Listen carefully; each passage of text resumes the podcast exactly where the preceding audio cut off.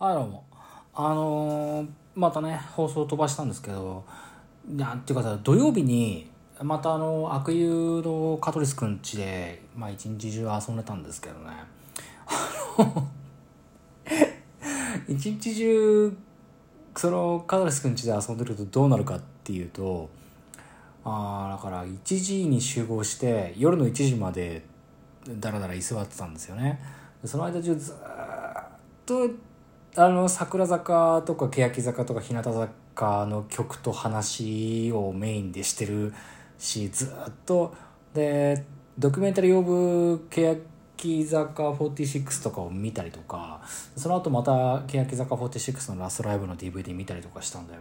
もうねあの酒とかアルコール以上にもうね坂道になんかこう坂道を過剰摂取してる感じになっちゃってなんかもうね げっそりぐんなりしちゃうんですよね。それでまあ腰も痛かったんですけどあの一日土曜日カトリスくん家でおとなしく坂道しか追いかけてなかったんであの復活しましてま復活した記念ってわけじゃないんだけどまああの終電もないしね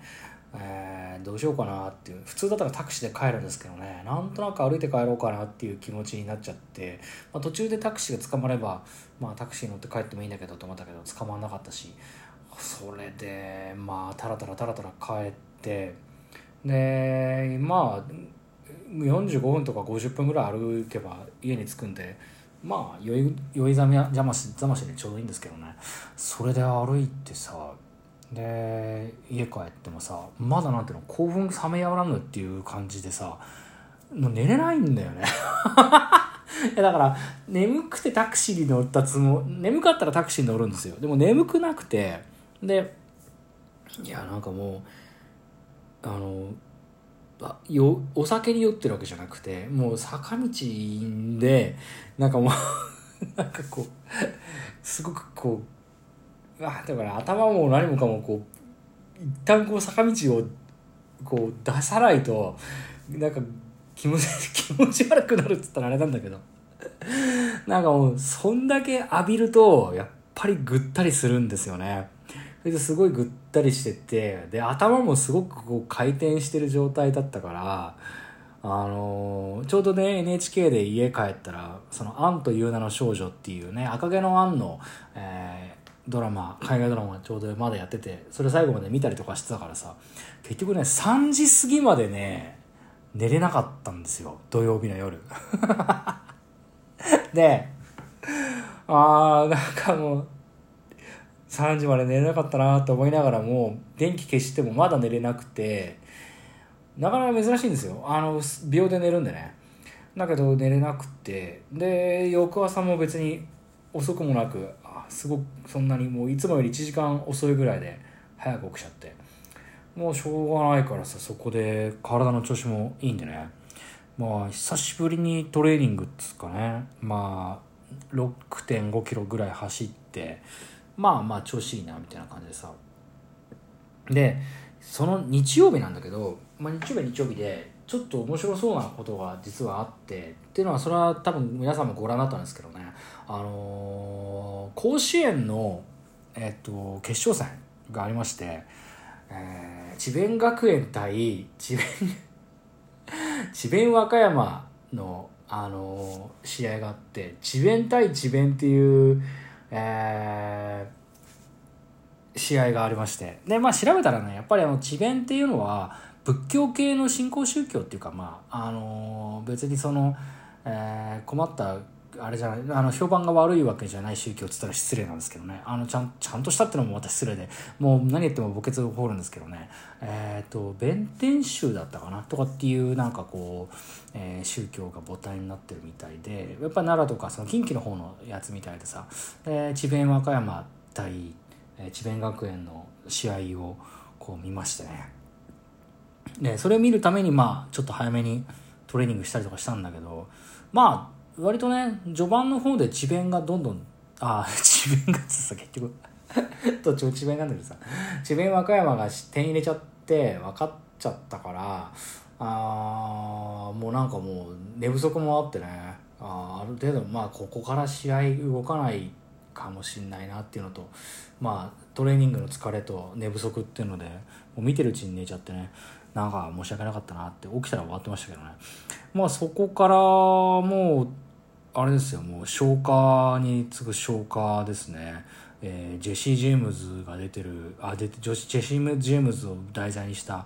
えー、タイロン・パワーが主演してる「地獄への道」っていう映画見たりとかヒチコックのね「私は告白する」っていう映画を見たりとか、まあ、してましたけどね。まあ本当にいろんなことでその後も消化に次ぐ消化だし まあ合間を見たりとかして「えー、スラムダンクもね終わっちゃいましたしいろんなことありましたけどまあでも何よりもですねあの日向坂46がまた6枚目のシングルが発表されて10月27日に、えー、発売ということになりましてってことはでもあれですよねライブ終わった後に発売っていう感じになるんですね。でまあ金村がセンターっていうあこれごめん。いいよね。大丈夫だよね。ネタバレじゃないよね。てかさすがにみんな見てるか。でも見てないかな。いや、あまあ、センターがね、発表になりまして、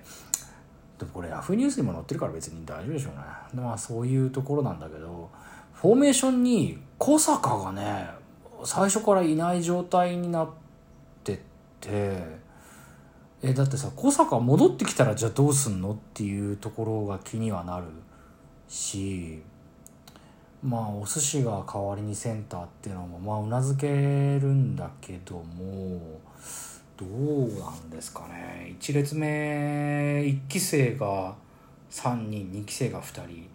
2期生はお寿司とにぶっちゃんそうだよね。いやなかなかね。なかなかね。考えるとこありますね。うん。まああとそんなもんすかね。今日あのー、ちょっと時間見つけてあのー、銭湯に行きましてサウナをね久しぶりに3セットこなしましたね。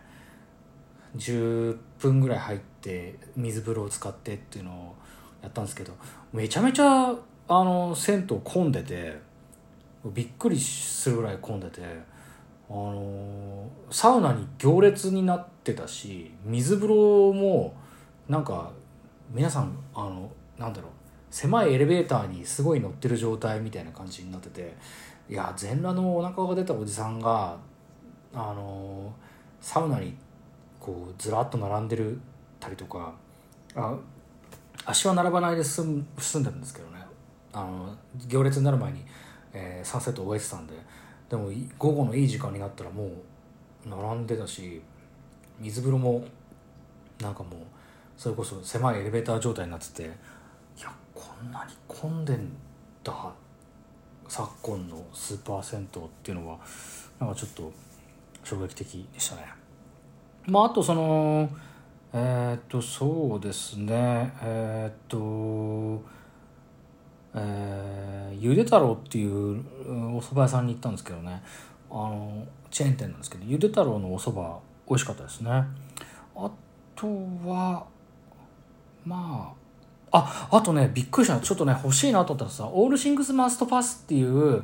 あのジョージのあの50周年記念アルバムがあってその中で「ゲットバック」のジョージバージョンがあるっていうのを今回の B 点で知ってそれはねちょっとね良かったんですよ。オリジナルのポールのバージョンを散々聞いてるから何とも言えないんだけどさ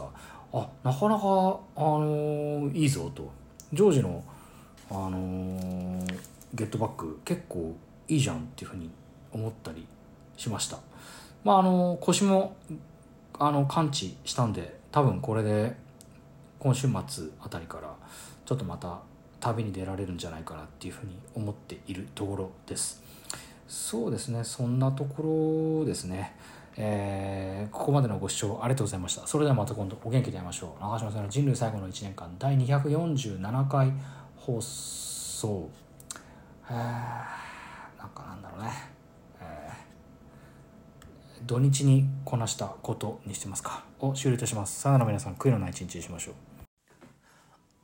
あの言い忘れたんですけどあのお寿司あ金村がセンターになったこと自体にはすごくこうあの嬉しいですよもちろん。だからこれはさなんですかねそのあの炎田村がセンターになった時もそうなんですけどその辺がこううまくこううまく表現できないタイプであの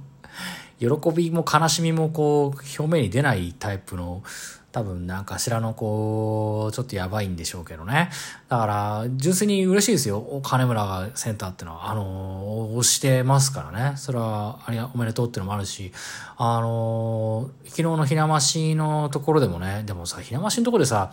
あのダンスも歌もあのなんかこう普通というかあれでなんていうかこう顔も別に普通ってとこみたいなこと言ってたんだけど、金村がそうだとしたら、もう、まあいいや、これ以上何も言わないんですけど、あの、自分は誰かを応援することしかできないので、そういう風な曲をにしたいですっていう風に言ってたのはね、あの、言い得てみようというか、確かにその通りで、だからやっぱりその皆さん覚えてるかわかんないですけど、あの、W 欅坂のところでも、あの、青春の馬で小坂にメッセージっていうか、エールを送ったりとかすることとかですね、まあ、やっぱり金村のパフォーマンスは、すごくこう、あの、いない人に対しての力強い、えー、応援の踊りと歌なので、まあ、それは本当金村の、あの、良いところなので、きっと今回も新しいね、10月に出る、えー、新しいシングルもきっと小坂に向けたエールになるんじゃないかなというところで、すごくまあ、それは楽しみにしてるし、えー、金村だったらきっとやってくれるだろうっていう、えー、自信のもとでございます。さよなら皆さん、悔いのない一日にしましょう。